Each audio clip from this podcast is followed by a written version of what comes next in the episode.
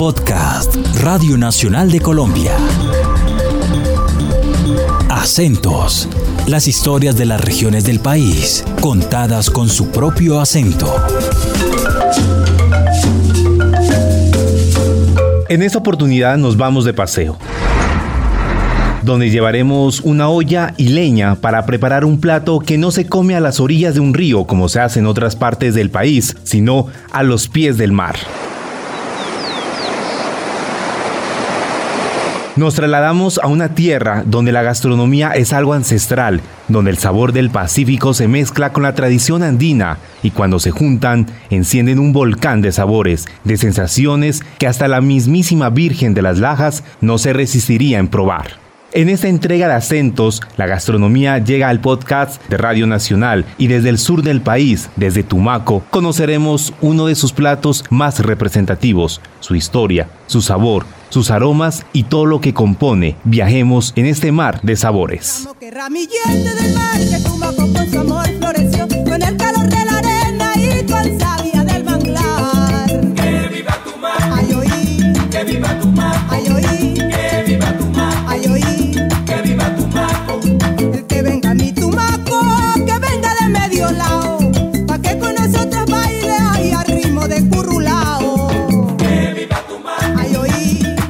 En Nariño solo se habla de cuy, hornado y frito, como los platos gastronómicos típicos de esta tierra, pero nos olvidamos en ocasiones de esa cocina que nace de la sangre. Y aquí me quiero quedar para comerme mi plato de pusandao. Es que yo quiero mi plato de pusandao. Pusandao es un plato que nació en las zonas mineras del municipio de Barbacoas, una sopa que mezcla la cultura del Pacífico con la de la sierra, donde la carne le da ese sazón saladito y el pelar, la cáscara del huevo, se convierte en algo diferente. Durante seis horas de viaje, desde Pasto hasta Tumaco, se puede conocer el municipio sabanero de Túquerres, bajando por la nariz del diablo, reencontrándonos con la cultura indígena Agua en Ricaurte, Altaquer y el Diviso, hasta llegar a la puerta de Tumaco. Aquí nos espera y se sube a esta aventura Lico Biojó, un historiador que adopta su nombre del líder Bencos Biojó, un defensor de la raza negra, y es a quien invitamos a nuestro bus del Pusandao para que nos cuente la historia del plato de los mil sabores. El pusandao viene precisamente del hecho de que la gente de la sierra venía a Tumaco con una carne salada para evitar que se corrompiera, porque como no había frío, para conservación en frío, en esa época no había conservación en frío, entonces la traían salada desde la sierra, sobre todo desde Túquerre, la traían salada hasta Tumaco, y entonces acá hubo quien la preparó combinada con pollo, con gallina. Entonces se hizo la combinación de la carne serrana, se llamaba carne serrana porque venía de la sierra y así que quedó bautizada hasta ahora el término pusandao es muy autóctono de la cosa nariñense. Su terminología y pronunciación hace parte de las palabras golpeadas, como ellos llaman. Ejemplo, Invilí, Cajapí y Chilbí. Don Lico Biojó nos explica su significado. Lo del pusandao es como esa mezcolanza de los productos que componen pues el pusandao. Me da la impresión que de allí nace el nombre que se le puso a ese plato. Entonces, por la mezcolanza de lo que es el pollo, la carne serrana, que le da un sabor especialísimo a, ese plato, ¿no? Que eso no se ve en ninguna otra parte sino por acá y que si alguna vez alguien lo cocina en otra parte es porque lleva tanto lleva la carne y lleva los componentes desde por acá. Luego de conocer un poco de la historia y terminología del pusandao, llegó la hora de trasladarnos a ese morro paisajístico donde conoceremos la preparación del pusandao. En este viaje nos acompañan Cristina y Gloria, dos expertas y dos formas distintas de preparar el pusandao. Cristina proveniente del municipio de Roberto Payán y quien se desempeña en la cocina de un restaurante en Pasto y Gloria, quien trabaja en la isla de Boca Grande en Tumaco, preparando las delicias del mar. A la vista del mar Pacífico, quiero preguntarle a Misia Gloria Rodríguez cuáles son los ingredientes que debemos tener en cuenta para preparar el pusandao.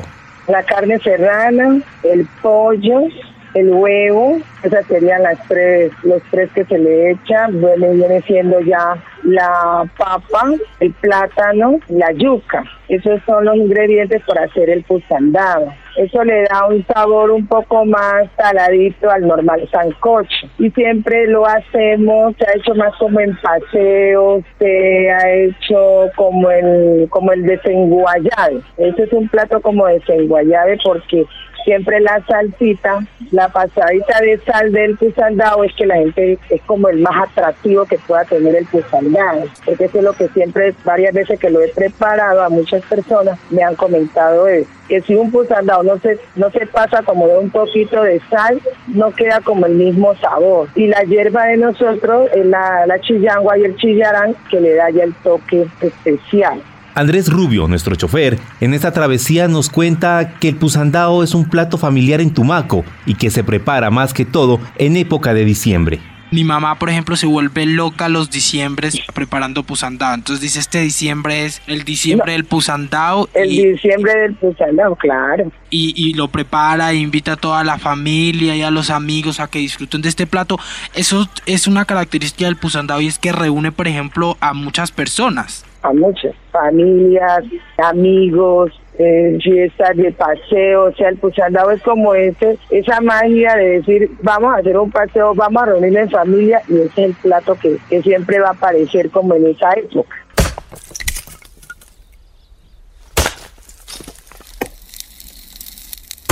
La leña es un ingrediente extra que le da al plato un sabor ahumado, le permite la fusión de cada uno de sus ingredientes.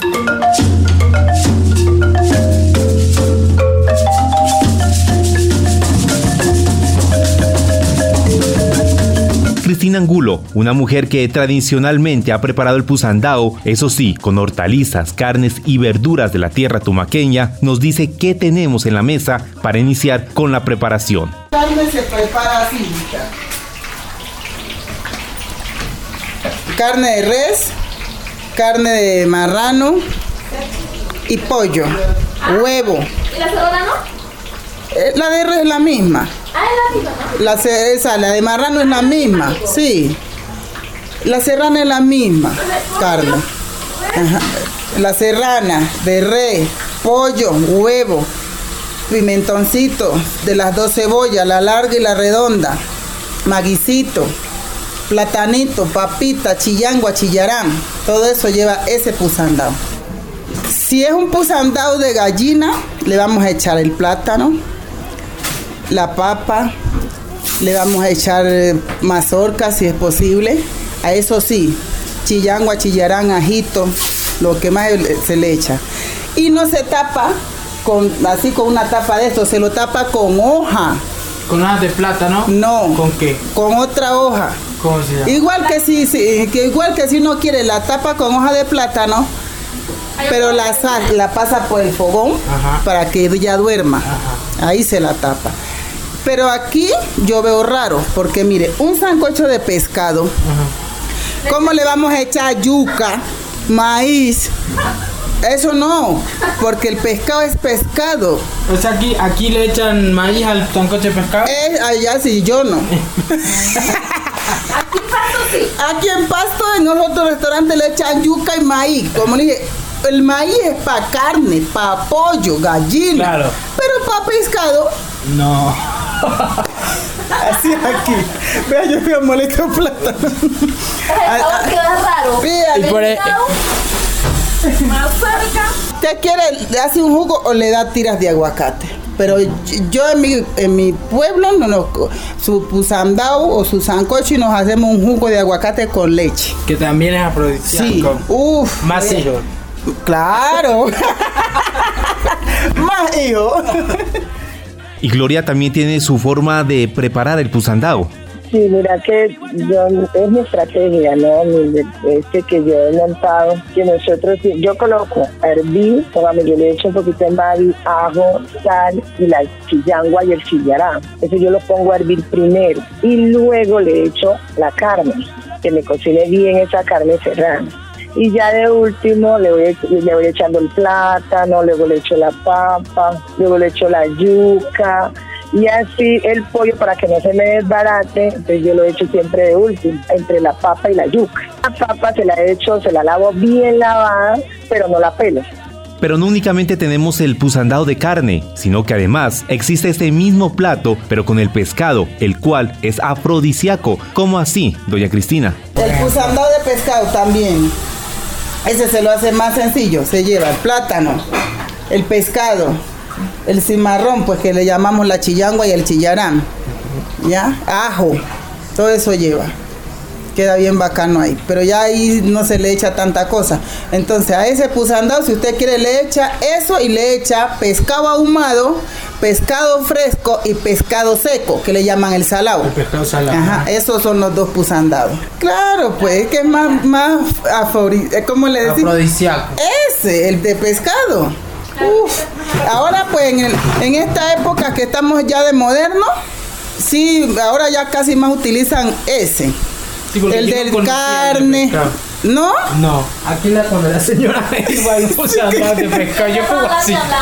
Pusandao, una sopa que llena de múltiples sabores la boca, donde se degusta la carne, el plátano, la papa, el huevo y otros ingredientes en un solo plato. Te digo que la salsita sí, te vuelve y te para, te vuelve y te para. Yo te digo porque siempre los primeros de, de enero nosotros atendemos mucho, este puede decir, el desenguayabe de la fiesta de 31. Y la mayoría de la gente que nos pide, vean pusandadito, doña Gloria, queremos 20, queremos 10, queremos 15 pusandados. Y siempre lo hacemos con las gallinas criollas.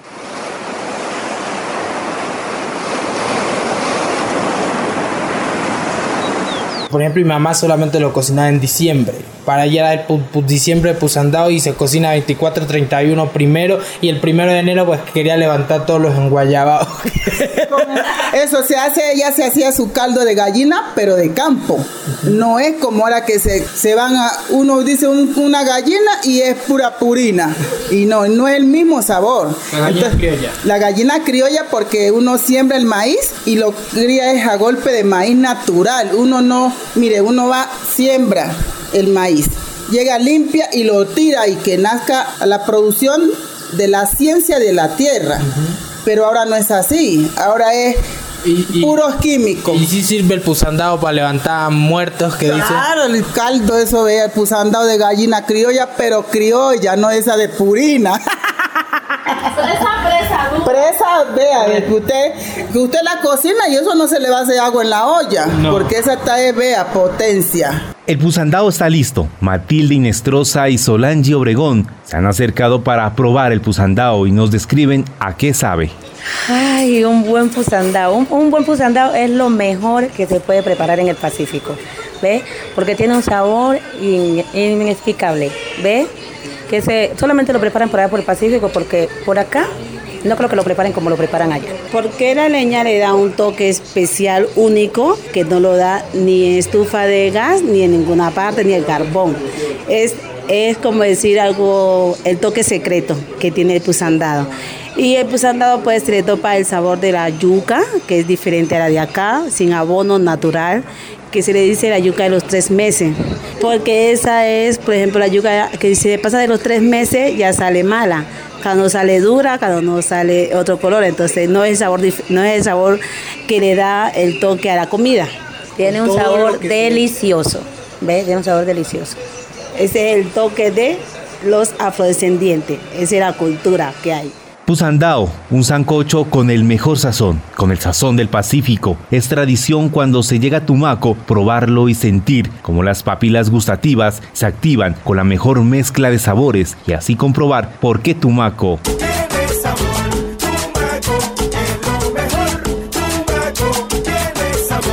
Así terminamos este paseo en un podcast más de la serie Acentos. En esta ocasión, la gastronomía, donde conocimos cómo la cocina, que nace donde terminan las olas del mar, deja en la boca un sabor a sabrosura.